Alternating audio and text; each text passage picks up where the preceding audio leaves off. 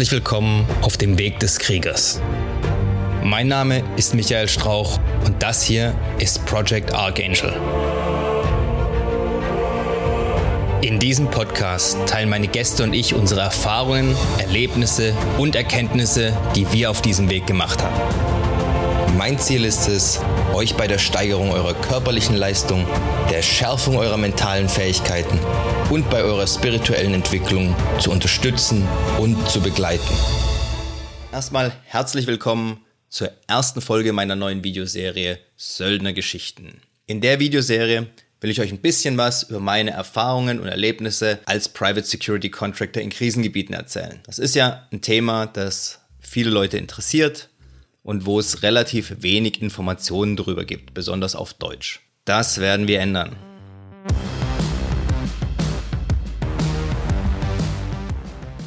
Wie genau wird das aussehen? Ich habe noch keine Ahnung, aber ich habe jede Menge Sachen, die sich zu erzählen lohnen und wir schauen einfach mal, wohin die Reise geht. Also wir werden uns mit Sicherheit darüber unterhalten, wie ich überhaupt dazu gekommen bin, sowas machen zu wollen, wie ich meinen ersten Job bekommen habe, was für Jobs ich so hatte, in was für Ländern ich war und was ich dort an gefährlichen oder auch spannenden Sachen erlebt habe, die man sonst so nicht im Fernsehen hört. Wie immer, wenn ihr was Bestimmtes wissen wollt, schreibt mir gerne einfach was in die Kommentare, dann schaue ich, ob ich dazu was erzählen kann. Ich bin mir sicher, die ersten regen sich jetzt schon über den Titel auf Söldnergeschichten. Ja? Warum nenne ich das Ganze Söldnergeschichten und nicht Contractor-Geschichten? Habe ich auch drüber nachgedacht. Aber ich bin zu dem Schluss gekommen, es gibt doch sehr, sehr viele Leute, die Contractor mit Söldnern gleichsetzen. Auch wenn das nicht stimmt aber so hat man einfach ein Wort, unter dem sich die meisten Leute zumindest irgendwas vorstellen können. Ja, und es geht ja auch schon irgendwie in die Richtung. Rechtlich gesehen ist es eine andere Geschichte. Da kommt jetzt die nächsten Tage auch ein Video explizit dazu, in dem ich die verschiedenen rechtlichen Aspekte um das Thema Söldner mal näher beleuchte in Bezug jetzt ganz speziell auf den Ukraine-Konflikt. Und zwar, welche Seite benutzt da Söldner oder auch nicht? Und wenn ja, wie kann man das definieren? Und wo ist das Ganze ein bisschen äh, verwaschen? Ja, also wenn ihr euch für Söldner an sich interessiert, schaut euch auf jeden Fall die Folge an. Danach wisst ihr höchstwahrscheinlich mehr als 99 Prozent der Restbevölkerung. Jetzt gehen wir aber mal direkt ins Thema rein. Ich steig mal mit meinem ersten Job ein. Mein erster Job war im Irak 2005. Und ähm, warum ich damit einsteige, ist, weil ich mich noch daran erinnern kann, dass ich zu einem britischen Kameraden gesagt habe, nachdem ich zwei Wochen ungefähr da war, ich habe gesagt, das darf ich niemandem erzählen, aber ich würde den Job hier auch umsonst machen. So geil fand ich das damals. Ja. Also ich muss sagen, meine Contractor-Zeit war eine der besten Zeiten in meinem Leben. Würde ich jederzeit wieder machen.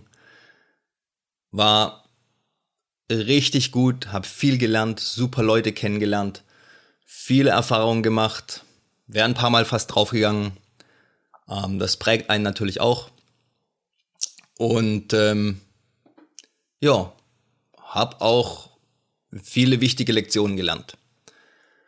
Und ähm, die werde ich auch mit euch teilen, weil ja nicht jeder die gleichen Erfahrungen unbedingt machen muss oder zumindest sollte er schon mal davon gehört haben. Ja, dann fällt es einem leichter, wenn man in die gleichen Situationen reinkommt, vielleicht die beste Alternative zu wählen. So, warum fand ich den Job damals nach zwei Wochen schon so geil? Ähm, ich hatte ja im Prinzip noch nicht viel Erfahrung. Ja. Aber es war damals so, 2005, wir waren in Bagdad.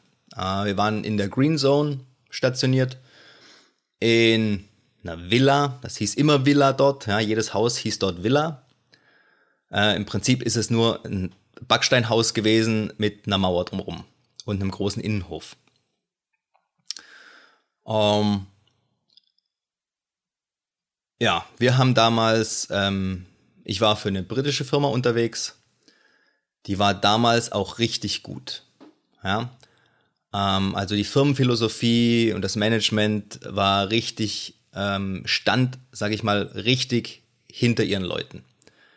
Es hieß damals auch, ähm, die Jungs kommen zuerst, der Auftrag oder das Geld kommt als zweites. Ja? Das hat sich dann im Lauf der Zeit leider geändert. Sowohl das Management hat sich geändert, als auch die Einstellung des Managements. Äh, so dass ich dann irgendwann mal die Reißleine gezogen habe und gesagt habe, ich muss jetzt hier weg, bevor ich draufgehe.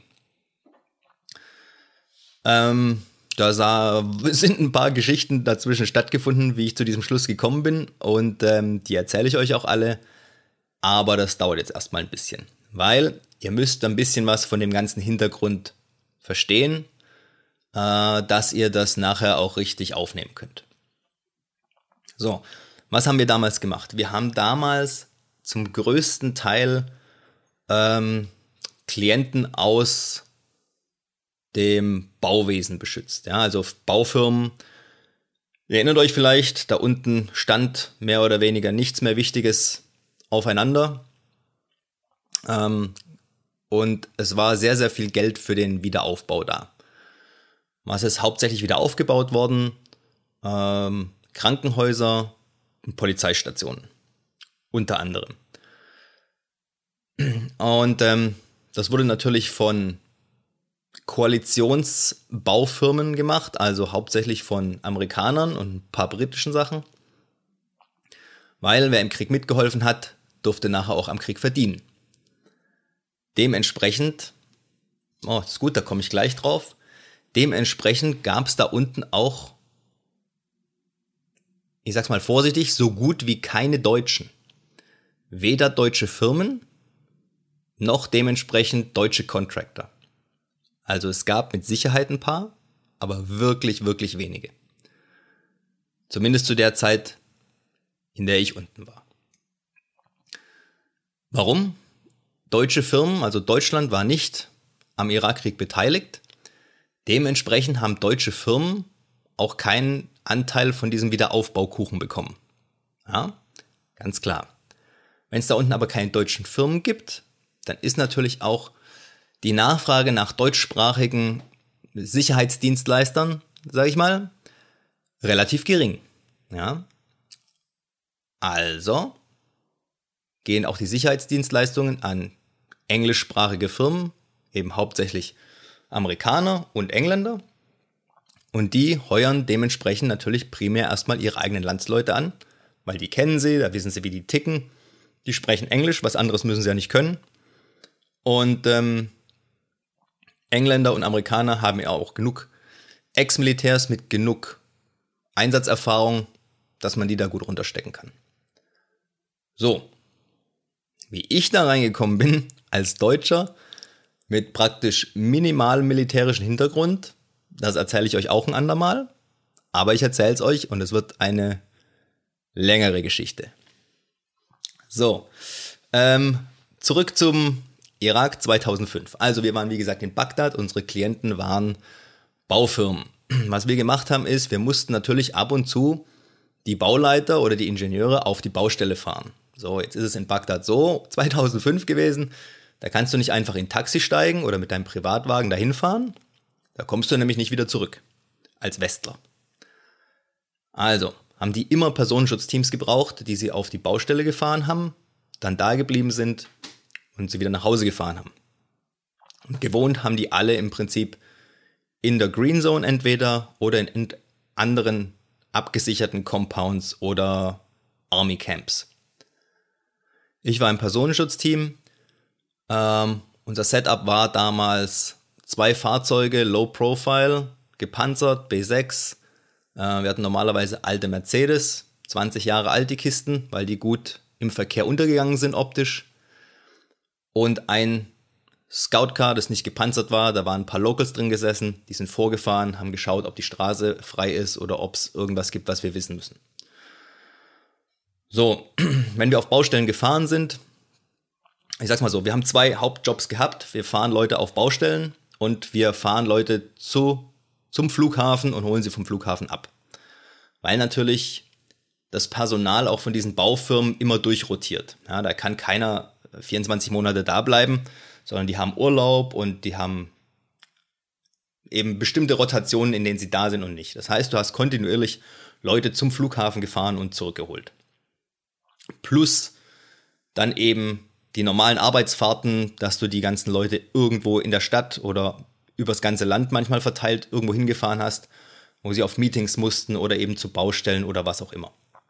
Die Sicherheitslage damals in Bagdad war so, ähm, es gab damals, ähm, es gab damals pro Tag im Großraum Bagdad über 100 Anschläge auf Koalitionstruppen, sage ich mal. Ja, das kann entweder Militär gewesen sein oder private Sicherheit oder Polizei.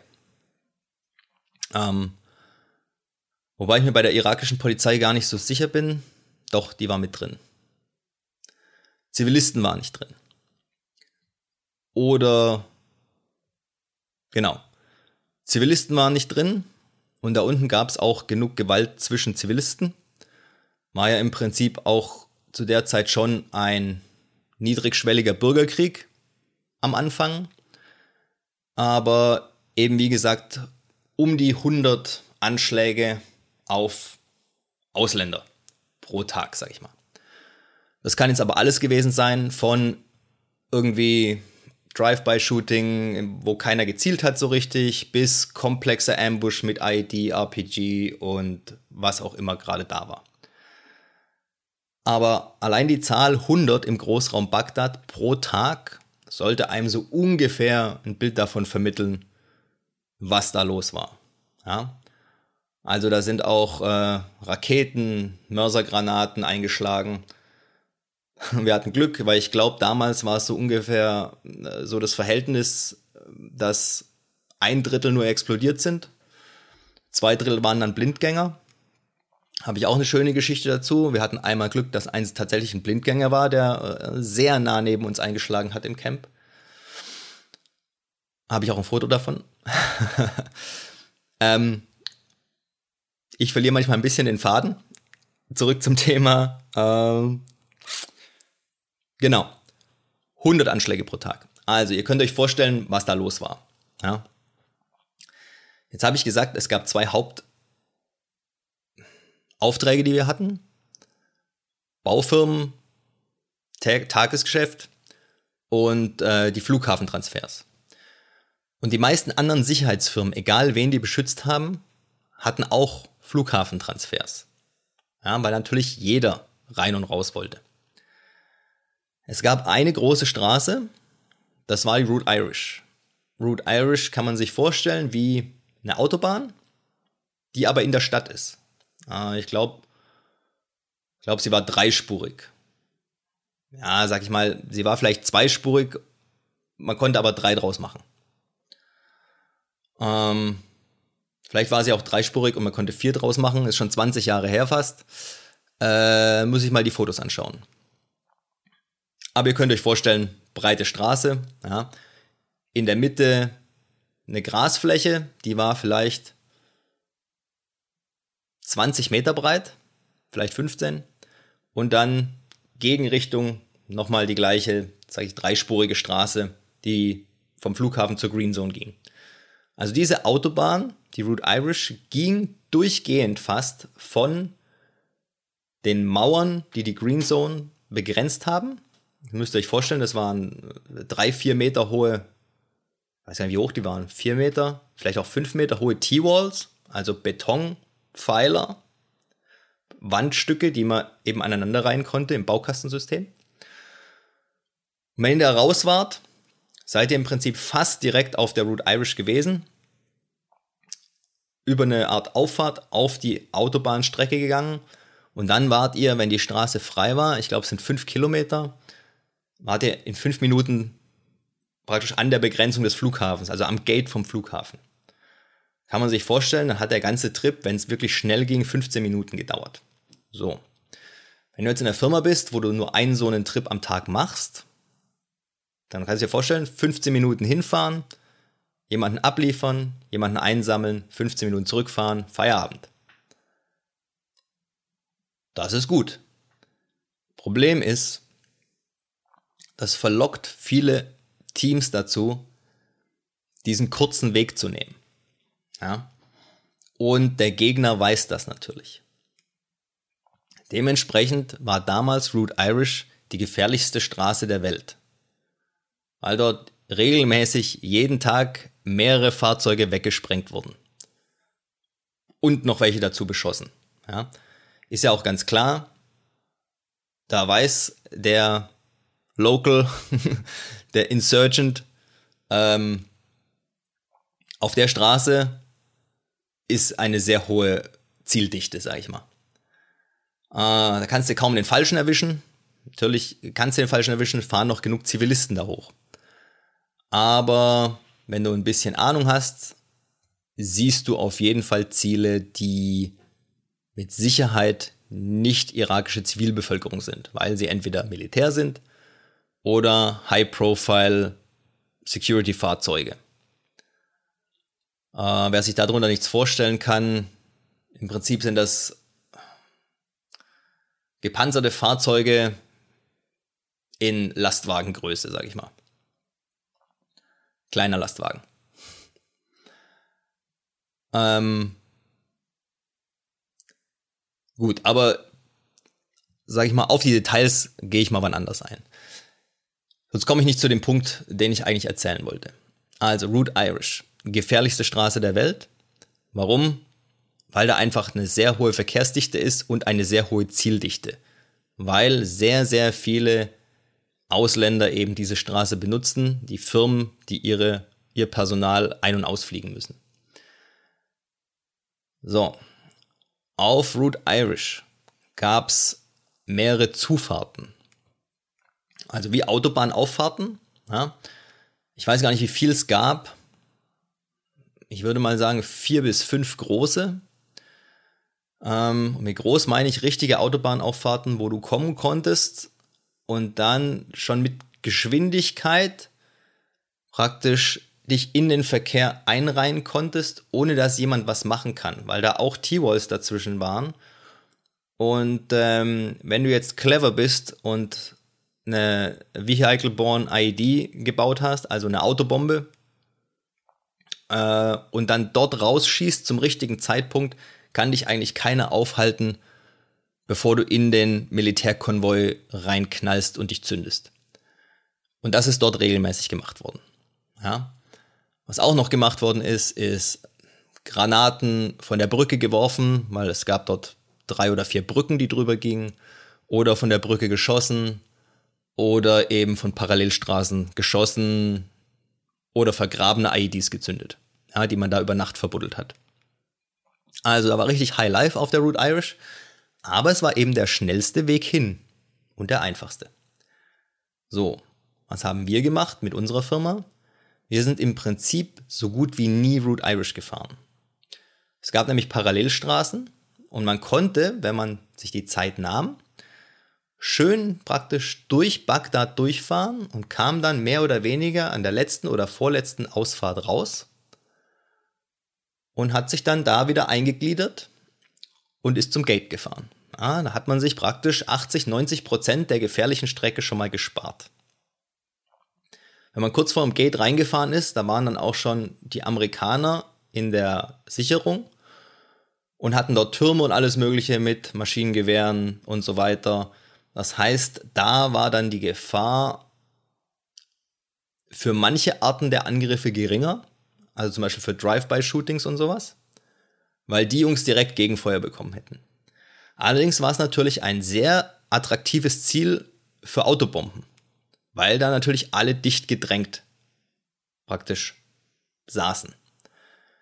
Ähm, es ist dort nicht so oft zur Explosion gekommen. Ich glaube zum einen Teil auch, weil da eben auch viele Zivilisten saßen und man eigentlich ja hauptsächlich die Ausländer treffen wollte. Und die konnte man eben auf der Route selber besser identifizieren und besser rauspicken, sodass relativ wenig Collateral Damage dort entstanden ist.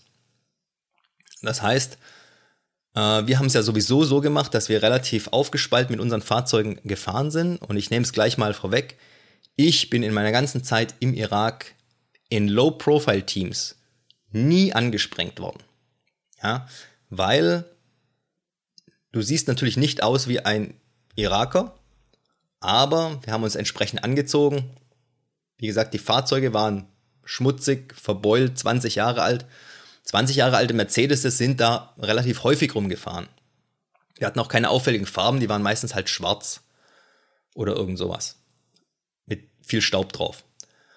Ähm, und durch die Tatsache, dass wir eben auch relativ weit getrennt voneinander gefahren sind, äh, konnte man uns nicht so auf die Schnelle identifizieren und schon gar nicht von Entfernung. Ja, Im Gegensatz zu eben den High-Profile-Teams oder gar Militärkonvois. Und die haben dann eben meistens die IEDs abbekommen. Wir sind da wirklich unbeschadet durchgekommen.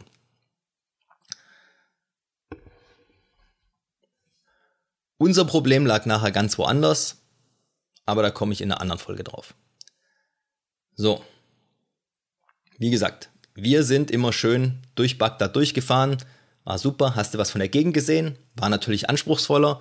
Uns hat auch eine Tour normalerweise um die Stunde gekostet. Also Stunde hin, Stunde zurück, anstelle von 15 Minuten jeweils. Ähm, aber wir hatten dafür auch Ausweichstrecken. Ja, und zwar immer mindestens ein bis zwei. Eigentlich immer zwei. Wenn es gar nicht anders ging, nur eine. Aber wir hatten immer Ausweichstrecken. Das heißt, wir sind nie auf dem gleichen Weg zurückgefahren, den wir hingefahren sind. Ist eine der ersten Lektionen, die man im Personenschutz lernt. Ja, man nimmt nie den gleichen Weg zweimal. Weil wenn ich irgendwo reinfahre, auf einer bestimmten Straße, dann kann sich der Gegner ja denken, ich muss ja auch irgendwann wieder zurückkommen. Und die Wahrscheinlichkeit ist natürlich erstmal hoch, dass ich auf dem gleichen Weg wieder zurückfahre. Also legen wir dort ein kleines Geschenkchen hin. Und wenn er nicht auf dem gleichen Weg zurückfährt, ja, dann haben sie halt Pech gehabt. Und wir haben eben dafür gesorgt, dass wir oft Pech hatten. Zumindest mit uns. So, jetzt komme ich auf den Punkt, auf den ich eigentlich raus wollte. Warum fand ich das so geil da nach zwei Wochen? Ganz einfach. Mir war klar, das da unten ist ernst. Da sind jeden Tag Leute, auch teilweise Profis, ehemaliges Militär, deren Ziel an diesem Tag ist, uns zu erwischen und platt zu machen. Und unsere einzige Chance, dass das nicht passiert, ist, wenn wir cleverer sind als die. Ja, das heißt, clevere Routenplanung, clevere Zeiteinteilung, cleveres Verhalten während der Fahrt. Also, dass man kein Gelegenheitsziel bietet, weil man irgendwas Dämliches macht, so wie platter Reifen, Auto überhitzt, irgendeine Leitung platzt, die man nicht kontrolliert hat, Kühlwasser ist alle, Tank ist leer, ja, alles Dinge, die vorkommen. Da denkt man, ja, so ein Quatsch. Nee, aber passiert, ja. Also, das ist ganz wichtig, dass man seinen Job professionell macht, sowohl in der Vorbereitung als auch in der Durchführung, weil es tatsächlich jeden Tag um Leben und Tod geht. Und das ist das, was den Job spannend gemacht hat und was auch meinen Anteil am Erfolg praktisch wichtig gemacht hat. Ja, Im Vergleich zu, wenn ich Personenschutz in Deutschland mache, was ich nie machen wollte,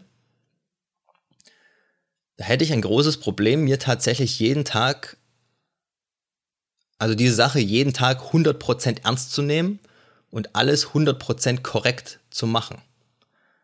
Weil ich in Deutschland davon ausgehen kann, dass selbst wenn ich nichts mache, zu 99,999% nichts passieren wird.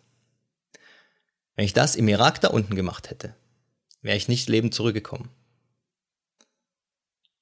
Und wir sind ein paar Mal nur lebend zurückgekommen, weil wir ziemlich viel Sachen richtig gemacht hatten. Das Problem war, wir sind erst in die Scheiße gekommen, weil wir in der Planung Fehler gemacht haben. Aber das erzähle ich ein andermal. Also, Fakt ist, die Zeit da unten als Contractor war richtig gut. Für mich. Das ist so ungefähr wie Extremsport vielleicht. Ja? Du musst bei einem Extremsport, egal ob das jetzt Big Wave Surfing ist oder Wingsuit fliegen oder Downhill Racing, musst du 100% im Moment sein. Ja, du musst 100% bei der Sache sein und zwar die ganze Zeit. Dann kommst du in diesen Flow-State. Und dann ist auf einmal alles geil, was du machst. Ja, es ist einfach, du bist einfach euphorisch, während du das machst. Ja, es ist nicht langweilig, äh, es ist nicht eintönig, es ist einfach, du bist voll fokussiert auf das, was du machst. Und so war das bei dem Job auch. Klar, du bist ein Risiko eingegangen, aber wenn man die richtige Einstellung zu der ganzen Geschichte hat, ist das kein Problem für einen. Jetzt habe ich schon wieder ziemlich viel geredet. Ich wollte es eigentlich fast gar nicht so lange machen in der ersten Folge. Ähm, wie gesagt, wenn euch das Thema interessiert, schreibt mir was in die Kommentare. Wenn euch bestimmte Sachen interessieren, schreibt mir das gerne hin. Ich werde schauen, wie ich da Antworten dazu einbauen kann. Äh, ich erzähle euch keine Scheiße. Ja? Wenn ich irgendwas nicht weiß, sage ich euch, weiß ich nicht. Ich hoffe, euch hat die erste Folge gefallen. Wenn ihr es noch nicht gemacht habt, dann abonniert den Kanal kurz, lasst mir noch ein Like da, wird mir wirklich helfen und mich super freuen. Und wenn ihr euch für solche Geschichten wie die hier interessiert, dann schaut euch doch auch nochmal die anderen Videos auf meinem Kanal an. Ich habe einen Haufen Sachen, sind zwar viele davon auf Englisch, aber ich rede sehr deutlich und ich denke, man kann es auch verstehen, auch wenn man nur Schulenglisch hat. Und ähm, ja, guckt einfach mal rein, würde mich freuen. Ansonsten bis zum nächsten Mal. Wir sehen uns. Wenn es euch bis hierhin gefallen hat, dann dürft ihr mir gerne ein 5-Sterne-Review dalassen, den Kanal weiterempfehlen. Schaut auch gerne mal auf meinem YouTube-Kanal vorbei, Project Archangel. Ich bin auch auf Instagram, auch Project Archangel. Wenn ihr Fragen habt, könnt ihr mir an irgendeiner Stelle, wo es möglich ist, die Fragen gerne stellen. Ich versuche immer, die zu beantworten, soweit ich kann. Auf dem YouTube-Kanal findet ihr auch eine E-Mail-Adresse, also alles kein Problem. Ich hoffe, wir hören oder sehen uns dann beim nächsten Mal. Bis dahin immer dran denken, es geht nur um den Weg und nicht um das Ziel. Macht's gut, haut rein.